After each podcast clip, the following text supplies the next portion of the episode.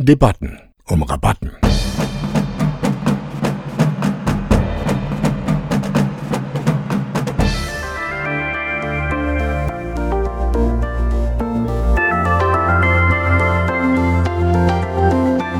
Freiräume sind unser Thema. Parks und Kleingärten, Plätze und Friedhöfe, die Strandbar am Fluss und der Stadtwald um die Ecke.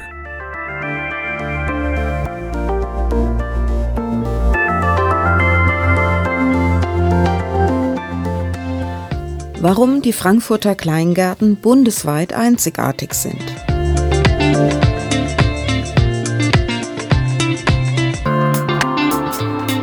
Das private Refugium um die Ecke ist für viele Menschen ein großes Glück. Der Schrebergarten. Die Kommunen halten solche Flächen zur Verpachtung an Kleingartenvereine bereit. Zwar ist der klassische Schrebergarten nicht jedermanns Sache, das Gärtnern in der Stadt hat aber dennoch in vielen unterschiedlichen Formen Konjunktur.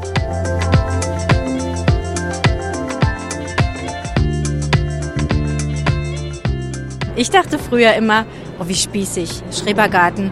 Und dann waren wir bei Freunden im Garten 2017 im Februar, haben da gegrillt und es war so schön und es war so gemütlich. Und ich habe gedacht, das will ich haben.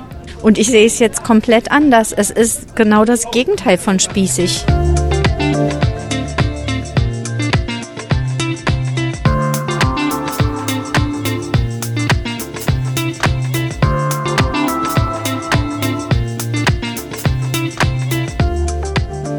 Bettina Oppermann führt aus, welche Bedeutung die Kleingärten in Frankfurt am Main hatten und haben.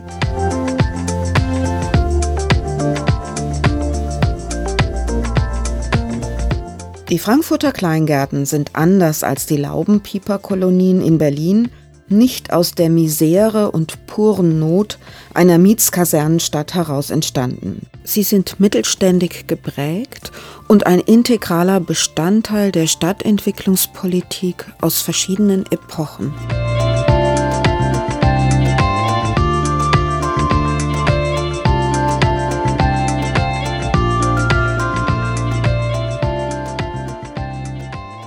Kleingartenflächen übernehmen als Teil des Freiraumsystems der Stadt und der Region besondere soziale, ökologische und ökonomische Funktionen.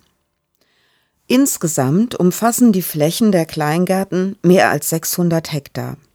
Diese sind zudem im gesamten Stadtgebiet bis auf die Innenstadt gut verteilt. Und die Kinder waren auch mit einem Grund, nehme ich mal an.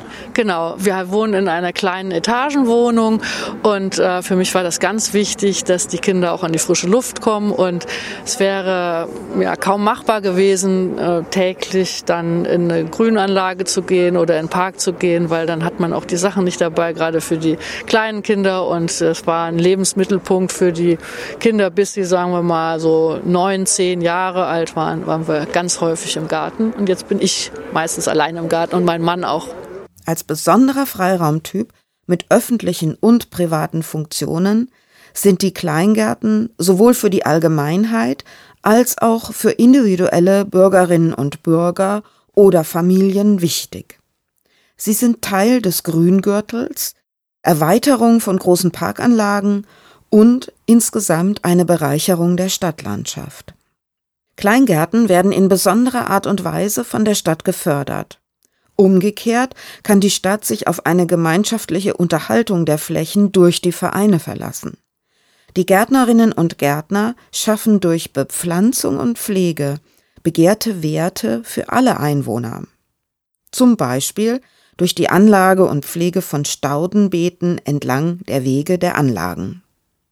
Neben den Gärten, die unter das Bundeskleingartengesetz fallen, verbirgt sich besonders in Frankfurt eine große Vielfalt an unterschiedlichen Gartenformen, die jeweils unterschiedlich gefördert, verwaltet und gemanagt werden. In Frankfurt spielen zum Beispiel die Freizeitgärten eine große Rolle. Diese befinden sich nicht in kommunalem, sondern in privatem Besitz manchmal freilich auch im Besitz einer Stiftung, die wiederum der Stadt Frankfurt gehört. Sogar innerhalb der Verwaltung ist es schwierig, die Zuständigkeiten genau zu erfassen und zu klären, weil diese auch noch auf verschiedene Ämter verteilt ist. Wenn dies gelingt, ist ein wichtiger Schritt erreicht. Diese Klärung der Zuständigkeiten darf allerdings nicht dazu führen, Verantwortlichkeiten explizit abzuspalten. Denn aus der Sicht der Bevölkerung sind Kleingärten eine Form wie jede andere. Nach dem Laienverständnis gibt es keine Unterschiede zwischen Kleingärten und Freizeitgärten.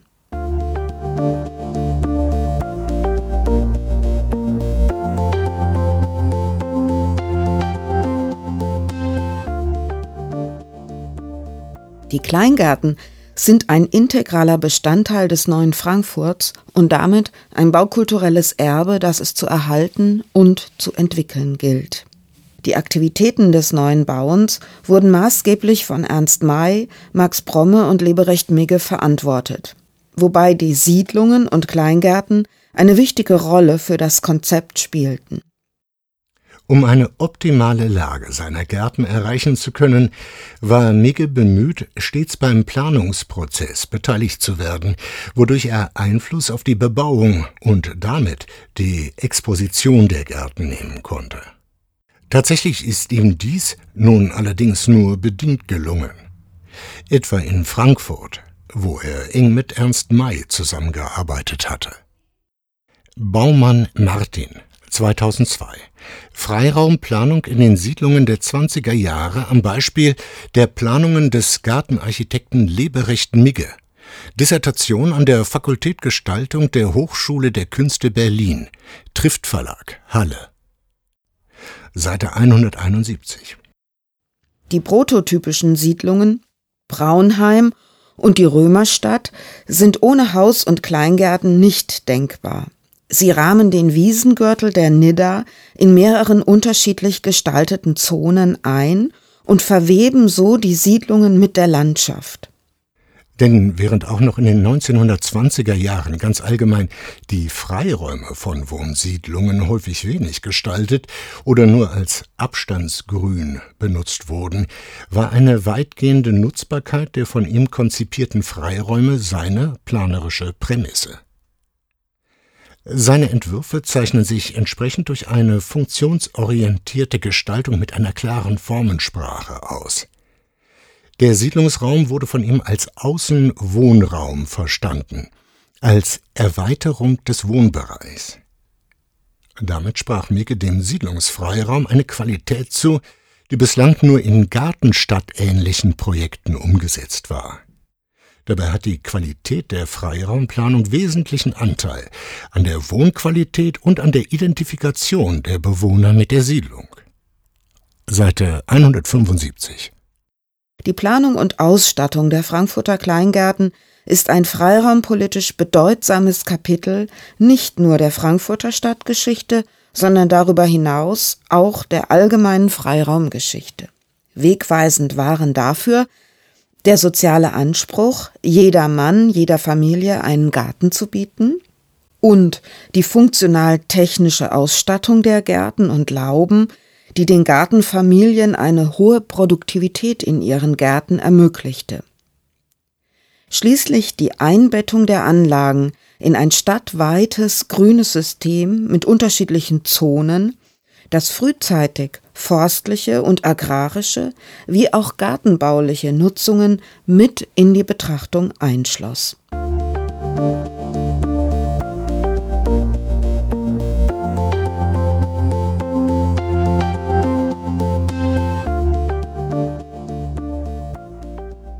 Mickes Auseinandersetzung der Gestaltung der privat nutzbaren Freiräume war differenziert und wegweisend.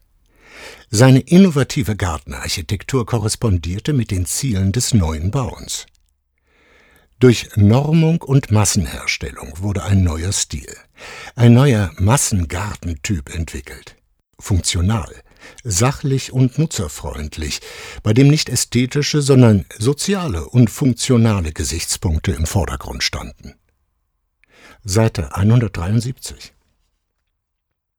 Um einerseits optimale Gartenerträge ermöglichen zu können und andererseits die erforderliche Pflege für die Intensivgärten auf ein Minimum halten zu können, war ein wesentlicher Punkt für Migge die intensive gärtnerische Betreuung und Beratung der Siedler durch einen Fachmann.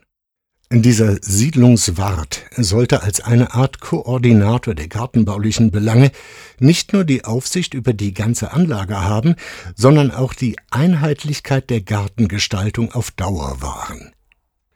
Um den Gesamtrahmen der Siedlung zu erhalten, ist es ausgeschlossen, dem einzelnen Siedler die Pflege seines Gartens völlig zu überlassen. Seite 172 der planerische Grundgedanke Migges war die Schaffung eines einheitlichen Gartentyps mit einer sich nur in wenigen Varianten unterscheidenden Grundstruktur. So konnten unter Verwendung vorgefertigter Bauteile eine fabrikatorische Ausführung ermöglicht werden, eine weitgehende Mechanisierung mit einer zeitlichen Optimierung der Arbeitsschritte beim Bau der Gärten. Danach seien allein während der Bauperiode 1928-1929 für rund 1600 Wohnungen, Reihenhausgärten und Pachtgärten mit einer Größe jeweils zwischen 110 und 150 Quadratmeter angelegt worden. Seite 166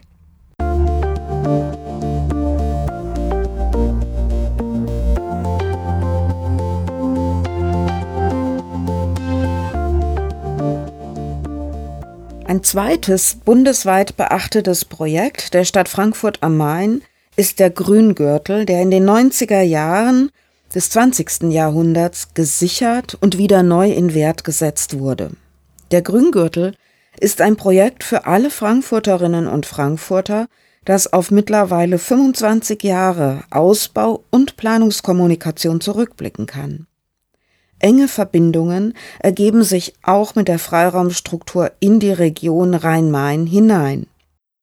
Neben der internationalen Bauausstellung IBA Emscher Park war der Grüngürtel Frankfurt das zweite wegweisende Projekt, das eine intelligente Planungsstrategie durch Projekte verfolgte. In Frankfurt setzte man dabei auch sehr stark auf Bürgerbeteiligung. Diese Strategie ist pragmatisch, denn punktuell werden machbare Projekte geplant, gebaut, verwirklicht und schließlich in Szene gesetzt. Der Nachteil dieser Strategie besteht freilich darin, dass jenseits der Leuchttürme Orte und Missstände ausgeblendet werden. Welche Gebiete dies sind, wäre genauer zu prüfen. Eine umweltgerechte Stadt mindert Umweltbelastungen für ihre Bewohnerinnen und Bewohner, insbesondere solche, die gehäuft und überlappend auftreten. Und damit sichert sie einen relativ gerechten Zugang zu den Umweltressourcen, eben auch den öffentlichen Grünflächen und Kleingärten. In welcher Lage welche Kleingärten einen Ausgleich zu bestehenden Umweltungerechtigkeiten bieten können, wäre eine zukunftsweisende stadtplanerische Frage. Dazu gekommen sind wir über die Enkelin, die dann sich ankündigte und wir haben gesagt, das Kind muss wissen, was ein Regenwurm ist, was Erdbeeren sind, was Tomaten sind und dann ergab sich, dass hier gerade ein Garten frei war und dann haben wir zugeschlagen.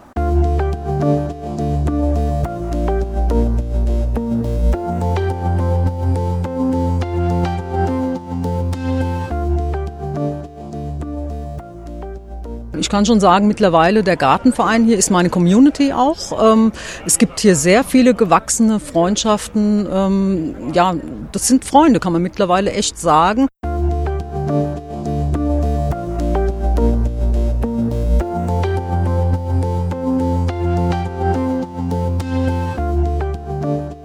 Die Kleingärtnerinnen und Kleingärtner haben eine besondere Organisationsform gefunden, die sie zu wichtigen Akteuren dieser Stadtplanung macht. Die Kleingärtnerinnen und Kleingärtner sind wichtige Akteure einer grünen, ihre Einwohner beheimatenden Stadt. Aneignung und Identifikation findet in den Parzellen und in den Gemeinschaftsanlagen, aber auch durch gemeinsames gärtnerisches Lernen und bei Festen statt. So kann Freizeit sinnvoll miteinander verbracht werden und Gemeinschaft gelingen. Diese Vorteile sollten möglichst vielen Menschen zugutekommen und in den verschiedensten sozialen Gruppen gelebt werden. Gerade weil in Zukunft nicht alle in Einfamilien- oder Reihenhäusern mit Garten leben können, ist das Vorhandensein einer ausreichenden Zahl an Kleingärten in Wohnungsnähe wichtig. Das Bundeskleingartengesetz erlaubt bereits eine erstaunliche Vielfalt an Gärten. Trotzdem könnte ein kreativer Umgang mit der Normparzelle, eine landschaftsarchitektonisch anspruchsvolle Binnengestaltung und eine durchdachte Außenabgrenzung im Sinne einer Öffnung einen Mehrwert zur Stadt- und Freiraumqualität bringen. Es gibt ein neues Interesse an den Kleingärten von jungen Menschen und von Familien. Das gilt es aufzugreifen und im Sinne des Allgemeinwohls zu formen. Seit 100 Jahren bewältigen Kleingärtnerinnen und Kleingärtner immer wieder einen Generationenwechsel. Akut besteht die Herausforderung darin, die Anlagen und auch die Organisationsform fit für neue Lebensstile und Bevölkerungsanliegen zu machen, ohne die traditionellen Qualitäten des Kleingartenwesens aufzugeben. Eine diversifizierte, plurale Gesellschaft braucht unterschiedliche Typen von Kleingärten, die ja auch im Rahmen des urbanen Gärtnerns bereits entstanden sind.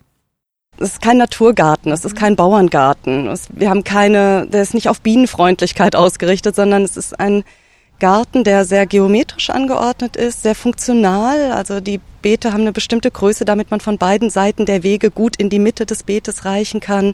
Es ist auf eine sehr gute Ausnutzung ausgerichtet, also wirklich teilweise bis zu einer dreimaligen Bepflanzung der Beete in einem Jahr mit einer festgelegten Folge, was wann, äh, was wonach folgt und was wann angebaut wird und hat ganz, ganz wenig Blühpflanzen zum Beispiel. Also es gibt einen, einen Streifen mit Blühpflanzen, ist auch gut, damit Insekten angelockt werden, aber ansonsten ist es wirklich dazu da, äh, Obst und Gemüse anzubauen, so wie es eben damals vorgesehen war. Die Gestaltung der Parzellen und der Anlagen beruhen auf einem strukturalistischen Planungsprinzip. Das bedeutet, dass die kleinste Einheit in sich abgegrenzt ist und im Prinzip endlos aneinandergereiht werden kann. Auf der Ebene der Anlagen kommen gemeinschaftliche Einrichtungen hinzu. Dieses Gestaltungsprinzip eignet sich hervorragend dazu, bereichsweise unterschiedliche Schwerpunkte zu setzen oder auch nur zuzulassen. So sollen in den Anlagen zum Beispiel keine Großbäume gepflanzt werden. Unter Umständen ist es aber sinnvoll, gegen die Überhitzung der Städte in einem Bereich in waldreichen Strukturen zu gärtnern. In anderen Bereichen ist dies nicht sinnvoll, um die Frischluftzufuhr zu erhalten. Das Beharren auf alten Regeln mag dazu beitragen, dass aufwendige oder nicht erwünschte Moden einfach nicht greifen können. Dennoch ist auch die Anpassung an die generellen strukturellen Änderungen der Gesellschaft im Kleingartenwesen nötig. Die Stadt setzt Ziele, wie mit ihrem Eigentum umgegangen werden soll. Was soll in Pächterhand erreicht werden? Dies sind Naturschutzziele, Anpassung an den Klimawandel, sozialstrukturelle Ziele. Das Ziel der integrierenden Vielfalt an Menschen und Meinungen kann nur mit guten Regeln und Verfahren sowie einer passenden und konfliktminimierenden Organisation gelingen. Die Zugänglichkeit der Gärten räumlich und die Teilhabe am Kleingartenwesen kulturell muss bewusst organisiert werden. Bestehende Anlagen, die durch Zäune nach außen abgeschlossen sind, sollten zum Beispiel geöffnet werden. Dabei geht es um intelligente Lösungen, nicht um martialische Vorgaben, Zäune abzureißen.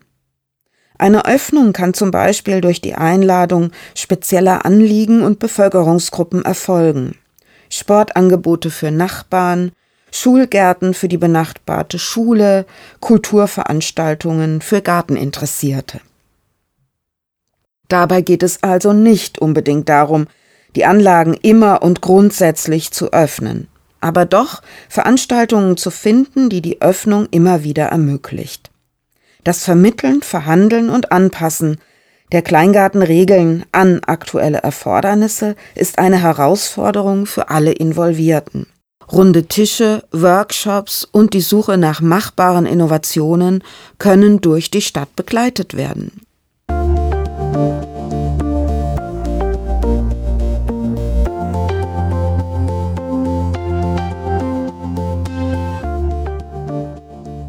Der Kleingartenverein kann auch als Schule des Gemeinwesens verstanden werden. Kleingärten tragen als innerstädtische Grünräume mit einer hohen Natur- und Artenvielfalt und auch als Erbe individueller Gartenkulturen wesentlich zur Umweltbildung bei. Insofern sind die Frankfurter Kleingärten ein wesentlicher Bestandteil einer Bildungslandschaft, insbesondere für Kinder und Jugendliche, wo Integration und Umweltbewusstsein erlernt und verfestigt werden kann. Die Einbeziehung und Mitwirkung der Pächterinnen und Pächter bei diesem Schulprogramm bildet einen wichtigen Baustein bei der Umsetzung umweltrelevanter Bildungsziele. Daneben geht es zum Beispiel um die Inanspruchnahme und Aneignung gemeinschaftlicher Flächen, deren Nutzungen mit den Vorstellungen zum Allgemeinwohl kompatibel sein müssen. Allein diese Forderung besagt, dass sich das Kleingartenwesen immer wieder an aktuelle Erfordernisse anpassen muss, statt auf historischen Wohlfahrtswirkungen zu beharren. Das Wählen von verantwortlichen Vertreterinnen, die Vorstandsarbeit und das gesellschaftliche Engagement sind demokratische Lernfelder, die, wenn sie auf vielen Schultern verteilt sind, Erkenntnisse bietet und auch Spaß bereiten kann. Forschungen zum Ehrenamt haben ergeben, dass Engagement nach wie vor gegeben wird von den Menschen. Dass sich die Formen und Motive in den neuen Generationen aber dennoch auch verändert haben. Pflichtmotive nehmen ab, Spaß und Bildungsmotive nehmen zu. Es geht eher um abgeschlossene Projekte, weniger um eine Vereinsmitgliedschaft von Kindestagen an bis ins Kreisenalter. Die Kleingärtner sind in der Regel gut organisiert. Wie und welche Belange sie selbst regeln und welche Rahmenbedingungen die Stadt für sie schafft, ist immer wieder neu zu verhandeln. Die lockeren Assoziationsformen wie Netzwerke und Communities und soziale Techniken wie Partizipation und Konfliktlösung oder Mediation können dabei auch dieses Vereinswesen bereichern. Es gilt, diese neuen Formen zu erproben. So praktisch die bestehenden hierarchischen Strukturen der Vereine sind, man denke nur an das Mitglied, den Verein und den Dachverband, oder räumlich gedacht die Parzelle, die Anlage und das Grünflächensystem der Stadt, so stark ist diese Organisationsform aber in einer individualistisch pluralen Gesellschaft in der Gefahr, untauglich zu werden. Wir kommunizieren einfach nicht immer von oben nach unten oder von unten nach oben, sondern durchaus auch, was unser Netzwerk hergibt. Neben diesen überkommenen Organisationsformen sollten also auch ergänzende Kommunikationsmöglichkeiten angedacht werden. Eine allgemeine Öffentlichkeitsarbeit würde helfen. Letztendlich müssen individuelle Anliegen effizient an die entsprechenden Stellen weitergeleitet werden können. Vielleicht könnte man ein Sorgentelefon oder ähnliches einrichten. Bei all diesen Vorschlägen geht es nicht darum, das traditionell funktionierende Kleingartenwesen in der räumlichen Organisation und in der kommunikativen Organisation zu unterminieren. Aber es geht für alle Vereine darum, moderne Kommunikationsformate dem beizustellen und immer wieder die Spielregeln des Kleingartenwesens untereinander und mit der Stadt schlüssig zu erklären. Vielen Dank fürs Zuhören.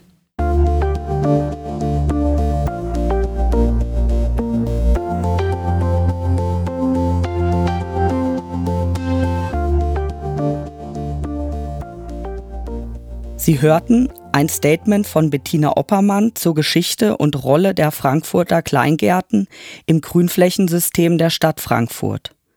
Dabei geht es um den Erhalt eines vielfältigen Bestandes an Gärten und um deren Einbindung in ein System mit den benachbarten Parkanlagen und Freiflächen.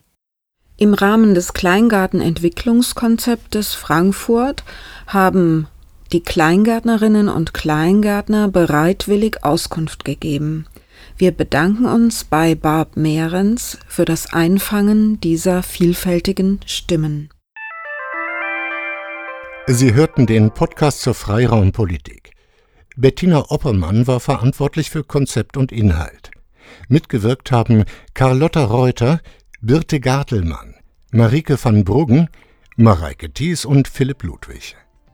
Christoph Isermann hat sich um den Ton gekümmert. Mareike Thies verdanken wir Grafik und Texte.